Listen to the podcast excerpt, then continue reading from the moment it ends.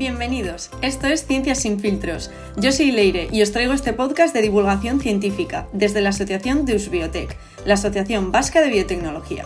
En este episodio os voy a hablar de las enfermedades emergentes y reemergentes, más que nada para que entendáis un poco lo que significan y cómo suceden.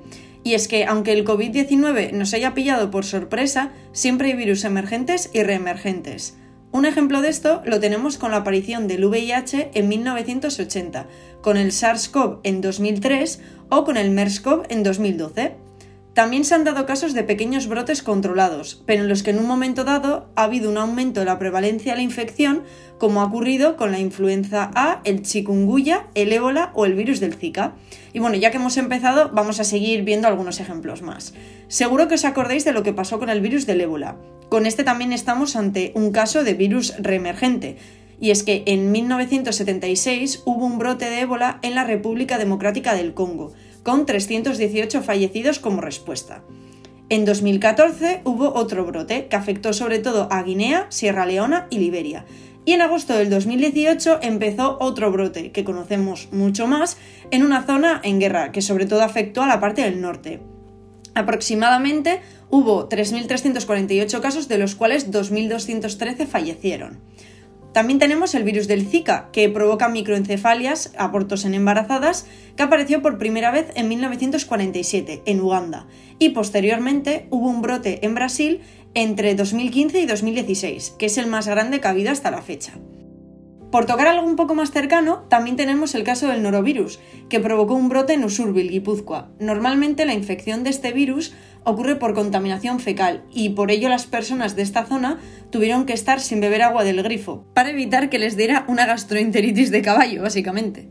Otro caso fue el de una familia que había estado en una zona endémica del virus de la hepatitis A, de forma que una niña enfermó y tuvieron que vacunar a todos los niños del colegio. También se dio el caso, no en el mismo colegio, claro, de un brote de sarampión, así que buscaron a la persona afectada y vieron si tenía la pauta de vacunación correcta.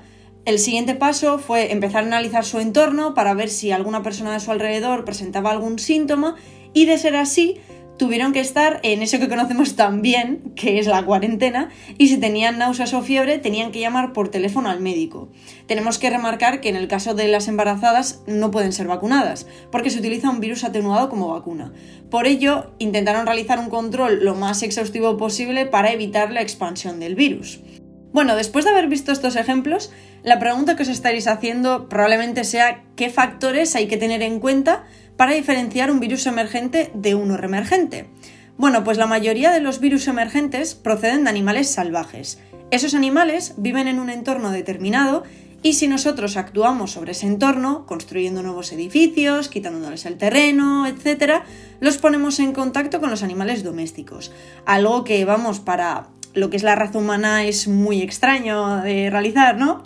Y bueno, por ello se puede dar una infección o transmisión de animales salvajes a animales domésticos, pero también se puede dar una transmisión directa de animales salvajes a humanos.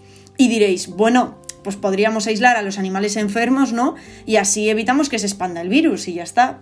Es algo bastante lógico y una manera muy fácil de controlar la expansión de cualquier virus emergente, ¿no? Pues no, no es tan sencillo, porque aunque los animales domésticos en este caso tengan el virus, son asintomáticos, así que no podemos hacer, pues como sería en el caso de, una persona, ¿no? Sintomática, de ponerlos en cuarentena o lo que sea. Aquí no, no, podríamos realizar algo así porque al ser los animales asintomáticos es muy difícil llevar a cabo una prueba que, verifique que efectivamente tienen el virus y, evitar su, su transmisión a humanos. Entonces, el problema con esto es que así se van formando pequeños brotes, que si no se controlan dan lugar a una epidemia, que pueden llegar a ser hasta una pandemia sin control. Este sería más o menos el proceso de cómo se forman estas enfermedades emergentes. Además, la aparición de estos virus emergentes está condicionada por tres factores principales.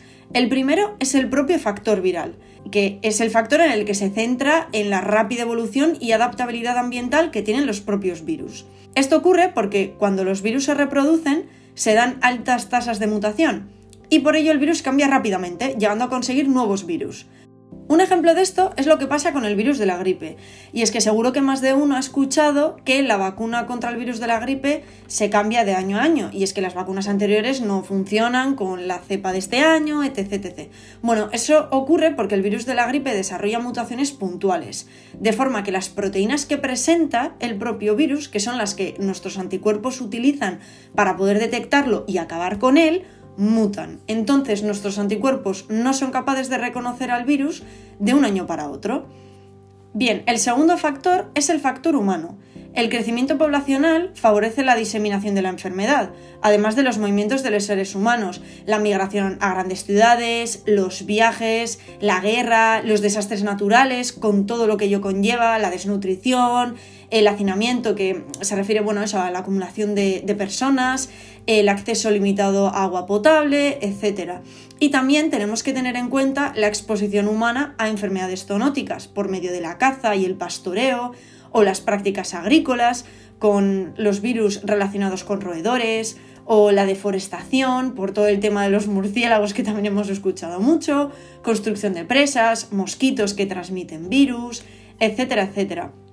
La globalización del comercio con el uso de animales y alimentos también tiene su efecto, como un brote de norovirus que hubo por el consumo de fresas congeladas traídas desde China. El comportamiento social humano es otro de los puntos a tener en cuenta, porque con la falta de programas de vacunación, investigación y bioterrorismo, ritos funerarios, fallos en bioseguridad y abusos de drogas intravenosas, pues todo ello también facilita la diseminación de, una enfermedad y la aparición de, un virus emergente además del factor de la propia medicina y la susceptibilidad a la infección, con las transfusiones de sangre, las malas prácticas de hospital, el mal uso de jeringuillas, la inmunosupresión y los trasplantes. Todos estos factores ayudan en la aparición de enfermedades emergentes y reemergentes. Y por último tenemos que tener en cuenta el tercer factor, que es el factor ecológico. Creo que sobra destacar que la gran variabilidad climática también afecta a la aparición de enfermedades emergentes. Debido al calentamiento global hay grandes inundaciones y sequías, de modo que se da un aumento en los insectos y con ello en la transmisión de enfermedades como la enfermedad del dengue, de la fiebre amarilla, el chikungunya, el zika, etc. Hay muchas enfermedades que se transmiten utilizando mosquitos como vectores y por ello todo lo que conlleva el cambio climático afecta en el, desarrollo y en la reproducción de los mosquitos y con ello también en la aparición de estas enfermedades emergentes. Como hemos averiguado por las malas, los murciélagos son un gran reservorio de enfermedades zoonóticas. Estos animales son transmisores de enfermedades, pero ellos no padecen ningún síntoma. Entre sus principales características se encuentra el ser el único mamífero volador, la hibernación de muchas especies e individuos y su longevidad. La principal causa del aumento de infecciones tiene lugar por la deforestación, que conlleva la destrucción de su hábitat natural, dando lugar a la falta de zonas para posarse, lo que conlleva a su desplazamiento a zonas urbanas y periurbanas. Un ejemplo de esto es lo que ha ocurrido con la rabia, el virus del Nipah, el ébola, el SARS-CoV-2 o el propio COVID-19, como bien hemos sabido. Así que bueno, en resumidas cuentas, aunque la aparición del COVID-19 nos haya sorprendido, y no para bien precisamente, esto es algo que lleva ocurriendo desde hace mucho tiempo. Como hemos dicho, la aparición de enfermedades emergentes y reemergentes se da por tres factores principales. Los factores virales, básicamente la capacidad del virus para mutar y volverse más resistente o presentar otras formas.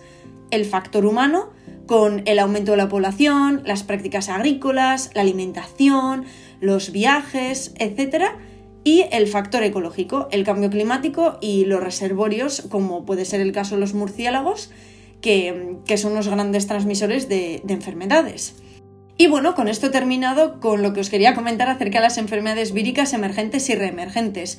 Como siempre, si tenéis cualquier duda acerca de este tema o os gustaría escuchar algo más acerca de alguna enfermedad que hemos comentado, nos podéis encontrar como usbiotech en Instagram, Twitter, Facebook y LinkedIn y en la descripción os dejamos nuestro correo electrónico.